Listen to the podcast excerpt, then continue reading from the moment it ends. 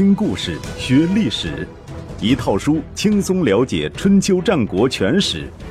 有声书《春秋战国真有趣》，作者龙震，主播刘东，制作中广影音，由独克熊猫君官方出品。第一百七十二集，夫差会盟诸侯，勾践趁虚而入。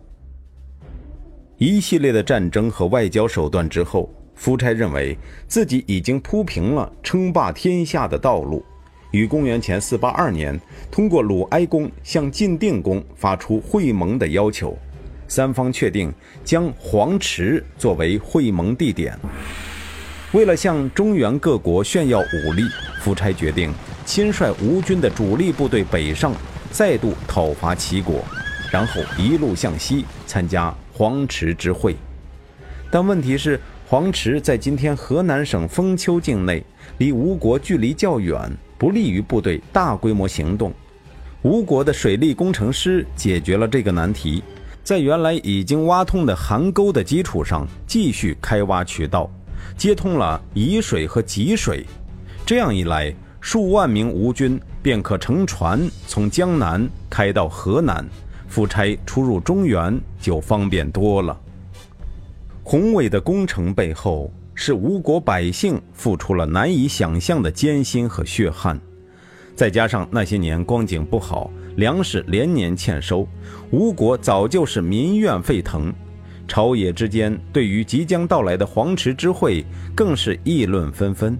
夫差听得头皮发麻，下令：谁敢在这件事上发表意见？死罪，但仍有人冒死进谏，那就是夫差的儿子大子友。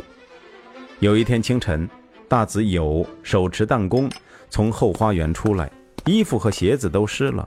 夫差觉得很奇怪，问道：“一大早的，你拿着弹弓，衣冠不整，成何体统？”大子友说：“刚刚经过后园，听到秋蝉鸣叫，便循声去看。”只见那蝉附在高高的树上，饮了清晨的露水，吹着凉爽的秋风，悠然自得，振翅而鸣。不料有一只螳螂借着枝叶做掩护，悄悄地跟在他身后，作势欲扑。螳螂专心致志，志在必得，不知道自己身后还有一只黄雀，悄无声息地接近。黄雀一心想着螳螂将是一顿美味的早餐。却不知道我手里拿着弹弓，正在树下瞄准他。好笑的是，我一门子心思想射黄雀，跟着他移动脚步，没有看到地上有一个洞，一脚踏了进去，摔了个狗啃泥，所以才搞得这么狼狈，让大王笑话。夫差笑道：“只顾眼前之利，不见身后之患。所谓愚蠢，莫过于此。”大子友不失时机地说：“还有比这更愚蠢的。鲁国承袭周公的福德，无欲无求，而齐国不爱惜百姓的生命，举兵相侵。齐国大举进攻鲁国，没有想到吴国尽起境内之事，千里奔袭，打得他们丢盔卸甲。而吴国兵强马壮，只想着称霸中原，不知道越王正在偷偷地训练死士。”将乘虚而入，屠我吴国，灭我吴公。大王，您说世上还有比这更危险的事吗？夫差挥挥手，让大子友退下，若有所思。然而黄池之会已经是箭在弦上，不得不发。公元前四八二年六月，晋定公、鲁哀公和吴王夫差在黄池相会。周敬王也派卿士单平公参加。七月六日，各路诸侯举行盟誓，在谁当盟主的问题上，吴国和晋国的官员发生了争执。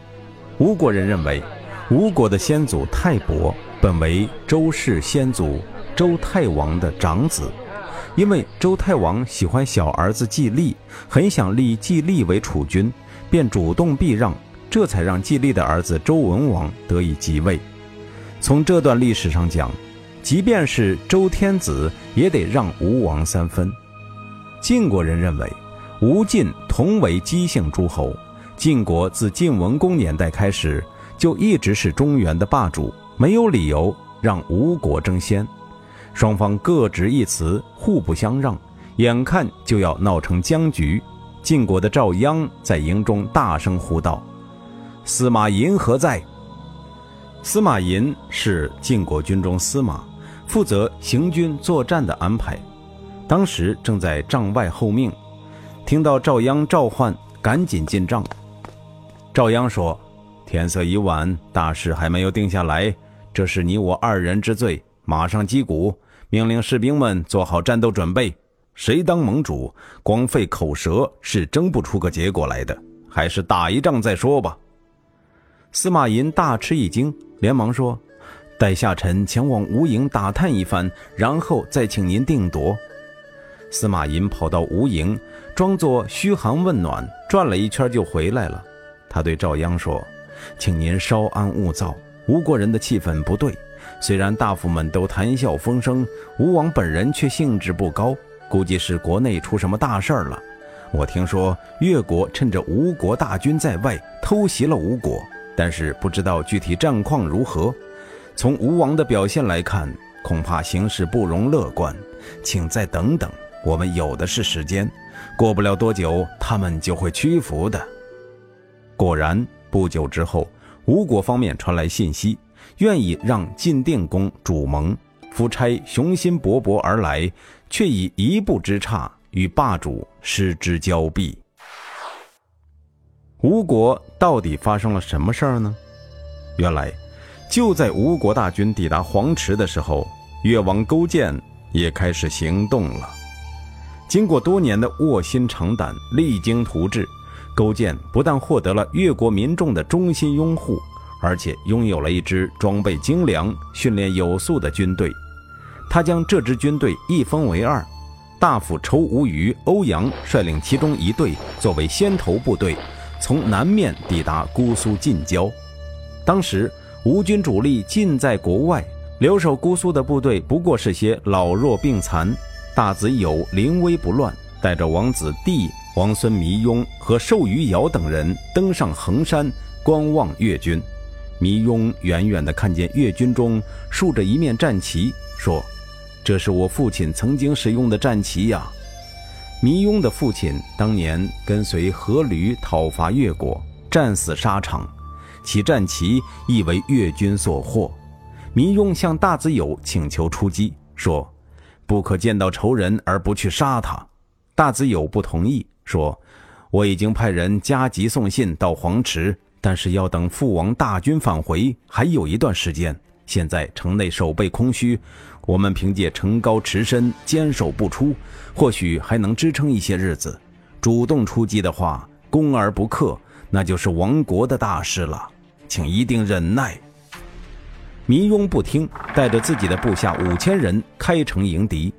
大子友劝阻不住，只得派王子弟相助。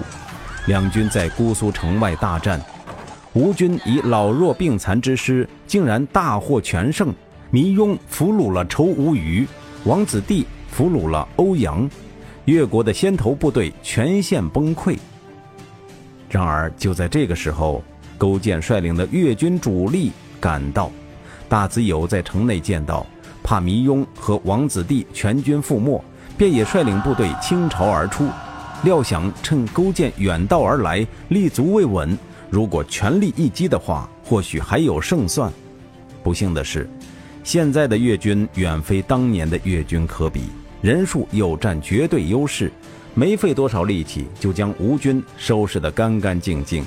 大子友、王孙弥雍、寿余尧都成为了越军的俘虏，姑苏城陷落。城破之际，王子弟派了七名武士趁乱突围而出，星夜赶到黄池，将消息报告给了夫差。夫差不动声色地听完报告，命亲信将这七个人带到没人的地方杀掉。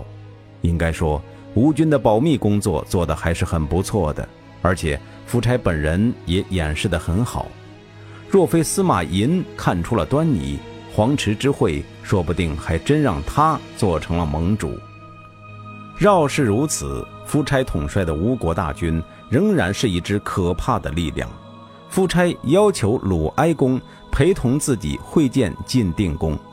子服和对夫差的使者说：“天子召集诸侯，则盟主带领诸侯朝觐天子；盟主召集诸侯，则诸侯带领子爵、男爵朝觐霸主。自天子以下，朝觐时使用的玉帛也各不相同。”所以，鲁国进贡给吴国的，从来都比给晋国的丰厚。那是把吴国当做了自己的领袖才这样做的。现在诸侯相见，大王打算带着寡君会见晋侯，请问大王是把晋侯当做盟主了吗？如果真是那样的话，鲁国就要改变进贡的轻重，大王想必不会不高兴吧？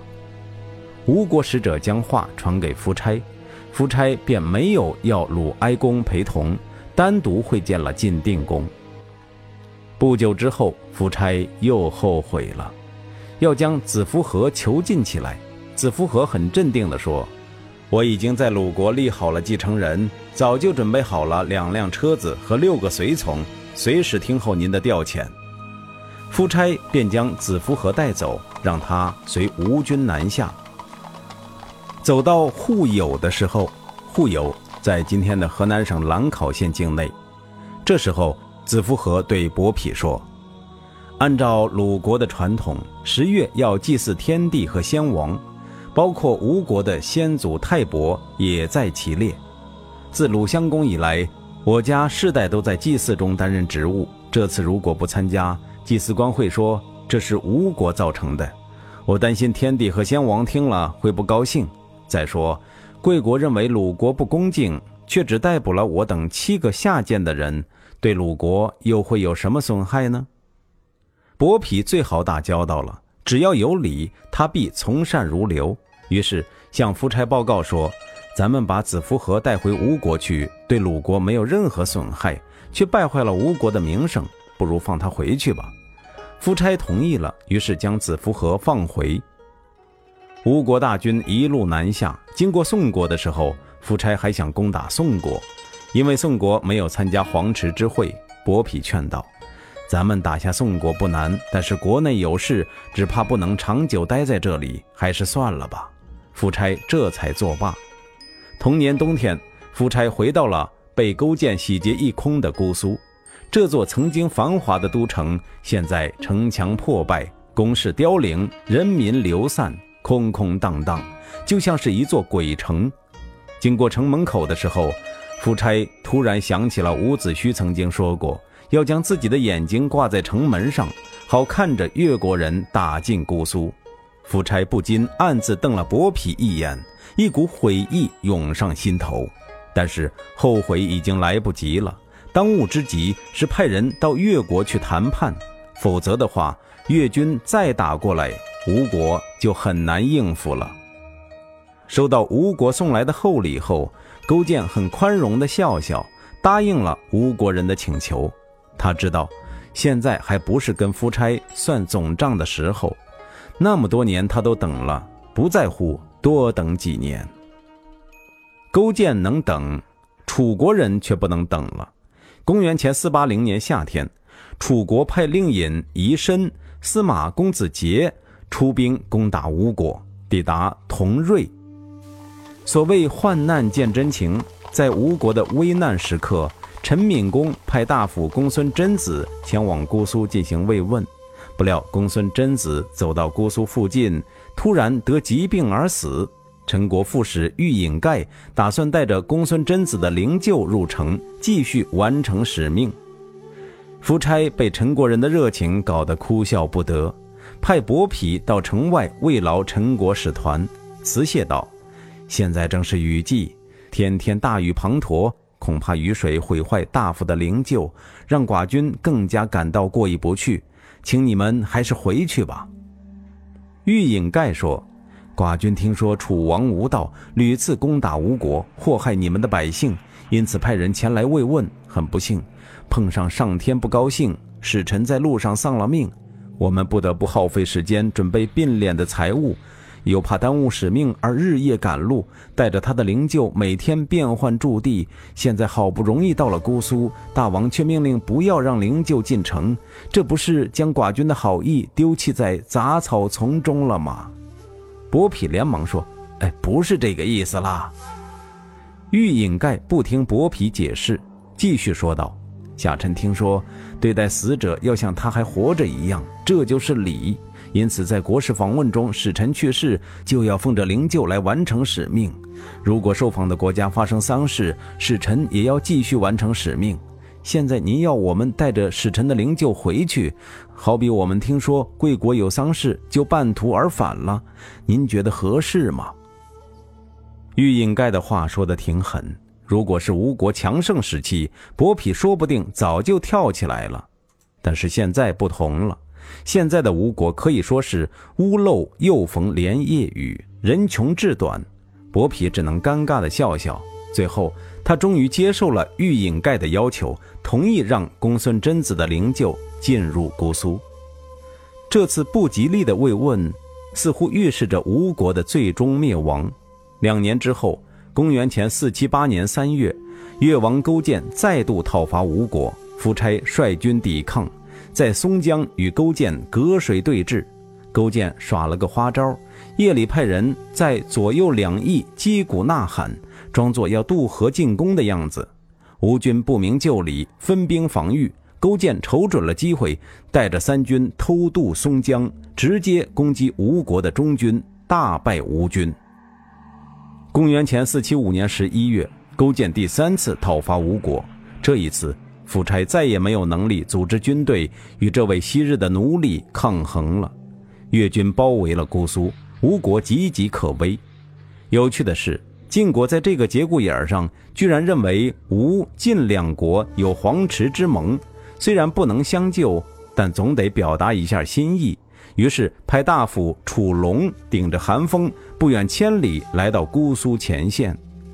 楚龙先来到越军大营求见勾践。说，吴国冒犯上国已经很多次了。听说大王您亲自讨伐吴国，中原的百姓无不欢欣鼓舞。唯恐您的愿望不能实现，晋侯特别派我来看看吴国的下场，请让我进入姑苏完成使命吧。勾践心想：进就进呗，你单枪匹马的，还能舞出什么幺蛾子不成？于是同意了楚龙的请求。楚龙见到夫差，恭恭敬敬地说：“夏臣是晋国赵氏的家臣，黄池会盟那次，我们两国共同盟誓说要同号共务。现在大王处于危难之中，晋国却无能为力，只能派夏臣来质疑慰问。”夫差心想：“好嘛，又来了个动嘴皮子是好的，不过这次比上次好，至少是个活人进来了。”于是下拜叩头说：“寡人没有才能，不能侍奉越国，让晋侯操心了。仅此拜谢他的好意，赐给楚龙一小竹筒珍珠，说：‘勾践不想让寡人好过，看来寡人是不得好死了。’算是对晋国慰问的正式回答。”楚龙离开的时候，夫差拉着他的袖子，偷偷问了一个问题。快淹死的人还要强颜欢笑，我也要问你一个问题：贵国的始末为什么会被称为君子？前面说过，公元前五一零年夏天，吴国讨伐越国，始末夜观天象，曾经预测不到四十年，吴国将被越国消灭。夫差在这个时候问起始末，多少有些自嘲的意味。楚龙回答得很委婉：“始末这个人呐。”做官的时候没人讨厌他，退休之后没有人毁谤他，是因为这样才被人称为君子吧？夫差听了大笑，说：“您说的真是恰当。”楚龙走后，夫差派大夫公孙雄出城求见勾践。公孙雄光着上身跪行到勾践跟前，说：“孤臣夫差斗胆向大王说几句掏心窝子的话。”昔日曾经在会稽得罪大王，夫差不敢违背大王的意愿，吴越两国得以和平共处。今天大王若想要诛杀孤臣，孤臣毫无怨言，只是不知道大王能否像当年在会稽发生的事情一样，也饶恕孤臣的罪过呢？”勾践长叹一声，回想当年到吴国为奴，他在夫差面前自称东海剑臣，现在夫差反过来在他面前自称孤臣，求他饶恕，真是风水轮流转呐！一时间，在吴国喂马砍柴的日子历历在目，仿佛放电影一般经过他的眼前。这是他人生中最不愿意记起，却又常常被记起的一段经历。恨也罢，耻辱也罢，在这个时候似乎都随风远去，剩下的仅仅是回忆。他突然眼睛一热，想答应夫差的请求。范蠡在一旁见了，情知不妙，马上站出来说：“当年会稽之事，是老天将越国赐给吴国，吴国自己不要而已。现在老天要将吴国赏赐给越国，越国岂可逆天而行？”大王卧薪尝胆，忍耐了二十二年，不就是等着这一天吗？现在这一天到了，您却无端端的放弃，这样做明智吗？俗话说得好，天受不取，反受其咎。您可别忘了会稽之痛。勾践擦了擦眼睛，说：“您说的有道理，可是您看看人家的使者，寡人于心不忍呐。”时值寒冬腊月。公孙雄只穿了条裤衩，伏在冰冷的地上，身体不断的颤抖，那样子确实十分可怜。范蠡皱了皱眉头，走到帐外，拿起鼓槌，隆隆地敲起了进军的鼓声，下令说：“全军进攻，直捣吴宫，不得有误。”勾践大吃一惊。范蠡回到帐内，对公孙雄说：“大王已经受命于我，即刻讨伐夫差。”越国大军已经发动，现在再哀求也没有用，你可以回去复命了。公孙雄看了看勾践，又看了看范蠡，大哭而去。勾践越想越不是滋味，姑苏城破之日，他派人对夫差说：“寡人想将你安置在越国，赐给一百户人家。”夫差拜谢说：“多谢好意，只不过我已经老了。”不能再侍奉大王了。说罢，引剑自杀，留下一句遗言：下葬的时候将我的脸遮住，因为我无脸见子虚。《史记》记载，勾践命人将夫差厚葬，将吴国并入越国，然后引军北上，渡过淮河，与齐晋等诸侯相会于徐州，而且派人向周天子进贡。周元王派人赐给勾践做肉。任命其为伯，也就是诸侯之长。勾践南归之后，将淮河上游的土地赠给楚国，归还吴国侵占的鲁、宋等国土地。那时候，越军横行于江淮流域，诸侯无不俯首称臣，勾践因此号称霸王。在中国的历史上，春秋五霸有多种解释，最权威的解释当然是指齐桓公、晋文公。秦穆公、宋襄公和楚庄王，但也有很多人支持将夫差和勾践列入五霸，开除掉秦穆公和宋襄公。从夫差、勾践的实际表现来看，后面一种说法也不无道理。值得一提的是，勾践灭吴之后，曾经立下汗马功劳的范蠡，便带着自己的亲信悄然离去了。据众多野史记载，西施也跟着他一起走了。走的时候，范蠡给文种留下一封信，说：“飞鸟尽，良弓藏；狡兔死，良狗烹。越王这个人，长脖子，鹰钩嘴，可以共患难，不可同享乐。您何不学我激流勇退，退出他的视线？”文种舍不得离开越国，于是称病不朝，以为可以幸免于难。不久之后，有人向勾践打小报告。说文种想要谋反，勾践赐给文种一把宝剑，说：“您交给寡人伐吴九术，寡人只用了其中的三术，便打败了吴国，剩下的几术都还给您，您可以带着他们到九泉之下帮助先王打仗。”文种只好自杀。范蠡来到齐国，隐姓埋名，给自己取了个蚩夷子皮这样怪怪的名字，在海边耕田种地。由于经营有方，数年之后，范蠡父子便成为齐国有名的富翁。齐国人听说他有才能，想请他出来做官，而且是做宰相。他喟然长叹说：“我居家则成为千万富翁，做官则非卿即相，这可真不是件好事儿。”于是将财产分给朋友和乡亲，只带了些贵重的珠宝，偷偷离开。来到陶地隐居，陶地在今天的山东省定陶境内，自称姓朱。陶地是当时的交通枢纽，商贾云集。范蠡在那儿耕田放牧，买地经商，没过几年，又积累起成千上万的财产，天下人都尊称其为陶朱公。